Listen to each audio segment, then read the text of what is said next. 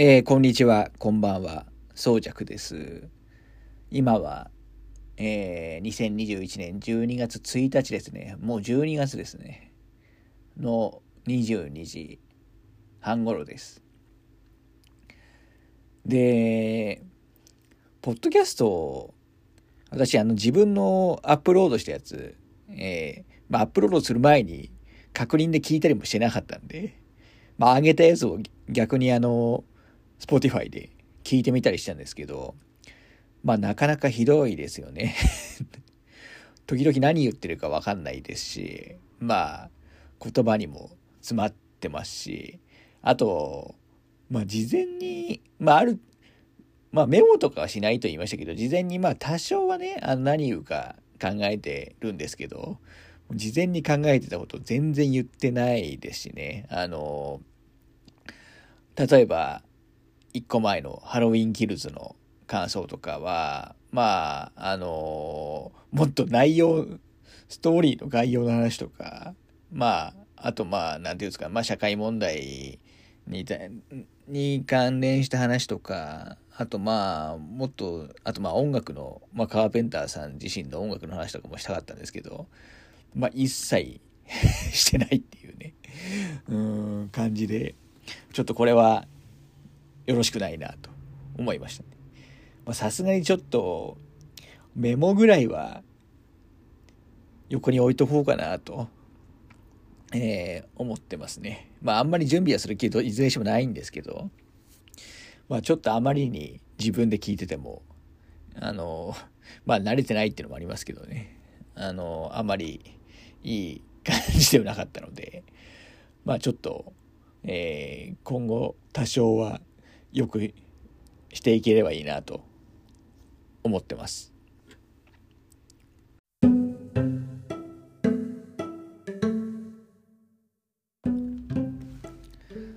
でですね、今回何のお話をしようとかと言いますと、まあ、ちょうどいもう1週間前、えー、なんですけど、あの、イギリスのあのゲームのアワードに、まあ、ゴールデンジョイスティックアワードというのがありましてまああのゲームのアワードだと多分一番有名なのが、えーまあ、もう来これももう来週かな来週ぐらいにやるザ・ゲームアワードってやつが多分一番有名今は有名なのじゃないかなと思うんですけど、まあ、一番ある意味歴史のああるって、まあ、有名な賞、まあ、イギリスのアワードなんですけど、まあ、それがそのゴールデン・ジョイスティック・アワードっていうやつで、まあこれ今ちょうどウィキペディアのページ見てますけどなんか38年間もう続いてるみたいですね。でこれで、えー、まあ毎年あのゲームオブザイヤーとかがあの発表あのされるんですけどあちなみにですね2021年のあのゲームオブあのアルティメットゲームオブザイヤー、まあ、つまりゲームオブザイヤーに関してはあの、まあ、バイオハザードビレッジがえー、受賞してます。結構あのこのあのアワードカプコンの作品が受賞することがあの多い印象もありますね。確かそうですねに一昨年の2019年のちなみにゲームオブザイヤーあのはあのバイオハザード RE2 が、まあ、同じバイオですね、まあ、だいぶテイストは違いますけど同じバイオハザードが受賞していてあのー、まあ結構日本のゲームが受賞することもあの非常に、えー、多い感じですね。まあ、バイオビレッジはあの非常に良かったんで、まあ、納得ではあるんですけど。でまあ今回その話じゃなくて、まあ、今年そのアワードであのアルティメットゲームオあアルティメットゲームオブオールタイムっていうまあ過去のゲームの歴史の中で、まあ、最もあの優れたものをあの、えー、まあ表表彰というかアワードで選ぶという、えー、賞がありましてこれでですねあのなんとにあのダークソウルが、えー、受賞したということで、えー、ちょっと今回はですねまあフロムソフトウェア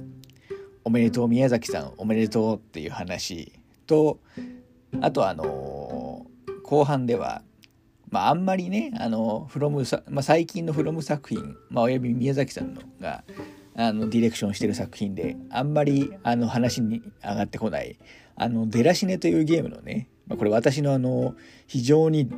きなゲームなので、まあ、これをちょっと、ゲームをちょっと押す話をしたいな、という、えー、感じでいます。でですね、まあ、まずそのアルティメットゲームオブオールタイムなんですけど、これまずノミネート作品が、えー、すごくて、まあ、あのー、ちょっと今リスト見てますけど、まあ、マインクラフト、ラストオブアス、ドゥーム、まあ、初代のドゥームですね。で、ダークソウル、テトリス、マリオ64、スト2、スペースインベーダー、ポータル、ポケモン GO、スーパーマリオカート、グランドセフトオート5、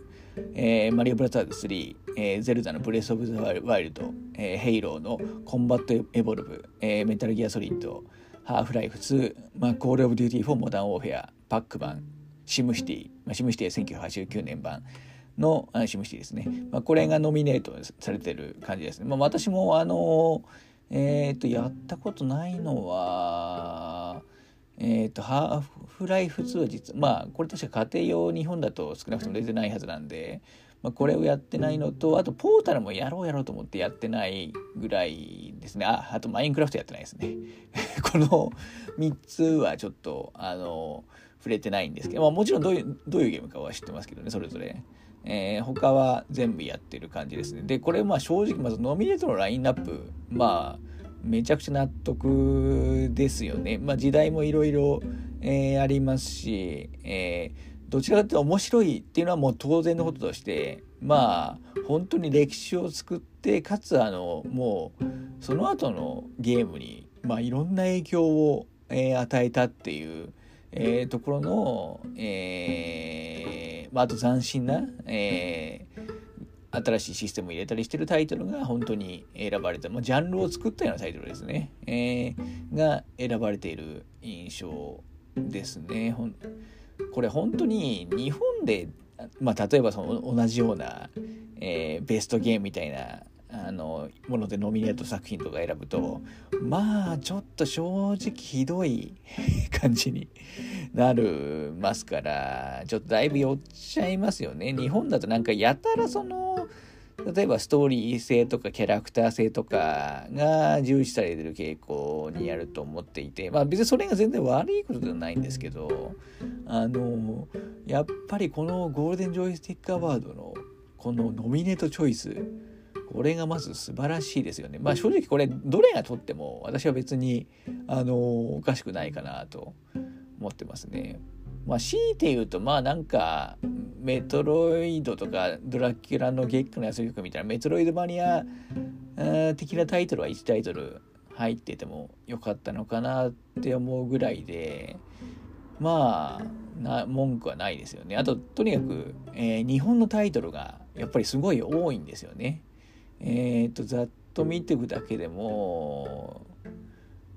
まあ、4割いやもうほんと半分近いくがやっぱ日本のタイトルですよね。まあ、特に任天堂さん関連がやっぱり、えー、多い、えー、感じですかね。いやこれは本当に、えー、まず素晴らしいラインナップだと思います。で、この中で、まあ、ある意味投票とかで、えー、最後まで大接戦だったみたいなんですけど、まあ、ダークソウルが選ばれたということです。まあ、思い入れがある人も、が多いっていうのもあるんでしょうね。まあ、私もちょっと一番にするかどうかっていうのは、まあ別として まあでもダークソウルはもう本当にその、まあ、その後のあのいわゆるソウルライクっていう言われてるまあいわゆるあのフォロワー的なゲームがもう山のように出てますしあとなんかオンライン的な要素のあのー、使い方とかも多分それまでになかったまあまあ正確に言えばねダークソウルの前にデモンソウルがやってますけどまあいろいろ新しいこと本当にやってるんでえー、すごいと思いますね。でまあそれがやっぱりそのフロムソフトウェアっていうまあもともとあんまり大きくまあ今でも別に大きい会社とまでは言わないですけど会社じゃないところが受賞してるのがやっぱり、えー、嬉しいところではありますよね。まあしかもそのダークソウル、えー、っていうかフロムソフトウェアに関してはそれ以降ももうある意味このジャンルあのずっとこのジャンルと言っていいか分かんないですけど、まあ、いろんなあの要素の追加とか新しい形で、まあ、いわゆるそうソウル的な作品作っていて、まあ、赤狼とかブラッドボーンとか今度出るエルデンリングもそうですけど、まあ、ずっとその何ていうんですかね自分たちが常にそのジャンルの最高のゲームを作っているとかやっぱすごいものがありますよね。でちょっと補足したいのが、まあ、この、まあ、今回のそのアワードになったゴールデンジョイスティックアワードですけどこれあのえー、っと、まあ、まさにその、まあ、デモンズソウルとかダークソウルとか、まあ、ブラッドボーン隻狼とかの、まあ、ディレクターである宮崎さんですね。えー宮崎秀隆さんですね、については、まあ、同じそのゴールデンジョイスティックアワードで実は2018年に、まあ、ライフタイムアチーブメントアワード、まあ、これいわゆる生涯功労賞みたいなものですね。まあ、そんなにあの年いってるわけじゃないんですけど、まあ、宮崎さんってをもう受賞しているんですよね。これもう本当にあのー、この賞もやっぱり日本人の受賞がすごく多くてまあ例えばそのえー、っとなんだ例えば2014年まあこの時はな多少名前が違うみたいです。まあ一応厚労省絡みで、まあ小島秀夫、まあ小島監督が、えー、2014年選ばれていて、で、2015年は、まあ岩田さんですね、任天堂の岩田さん、多分この年に亡くなられた、えー、と思うんですけど、で、厚労省に選ばれてますね。で、2016年だと、あの、まあこれも任天堂の、あの、まあゼルダとかでおなじみの、まあ青沼英二さんが、選ばなんでこの年なのか分かんない プレス・オブ・ザ・ワイルドの年じゃないと思うんでな、なんでこの年か分かんないんですけど、まあ選ばれたりしてますね。で、2018年は、あの、まあ宮崎さん。で、ちなみに2019年は、あの、まあ、元セガとかでおなじみ、まあ、セガの体感ゲームとか、まあ、バーチャファイターとかシェンムーでおなじみの、まあ、鈴木優さんが選ばれていて、まあ、この辺はもう本当に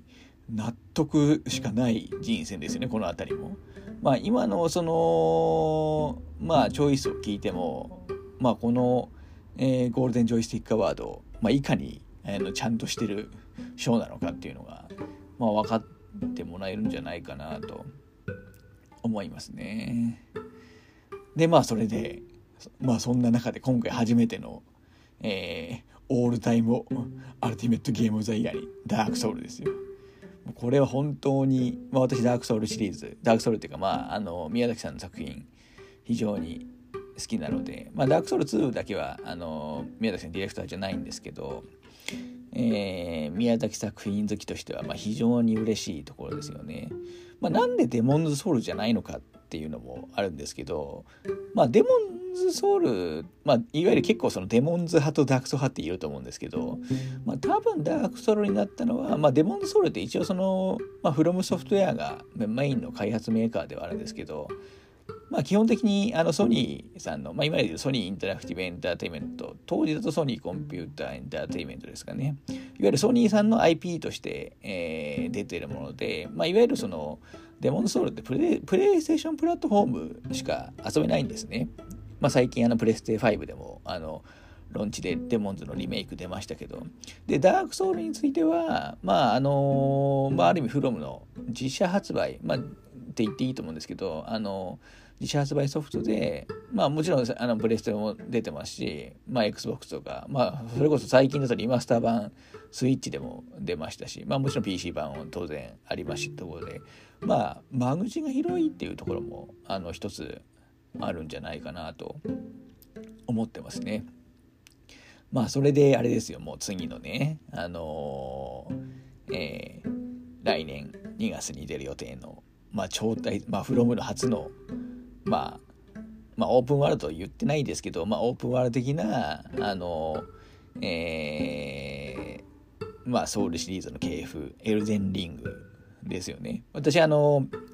えっ、ー、と、ベートデストに当選して、えー、もう56時間ですかね。やったんですけど。もうはっきり言って期待しかないですね。もうこれは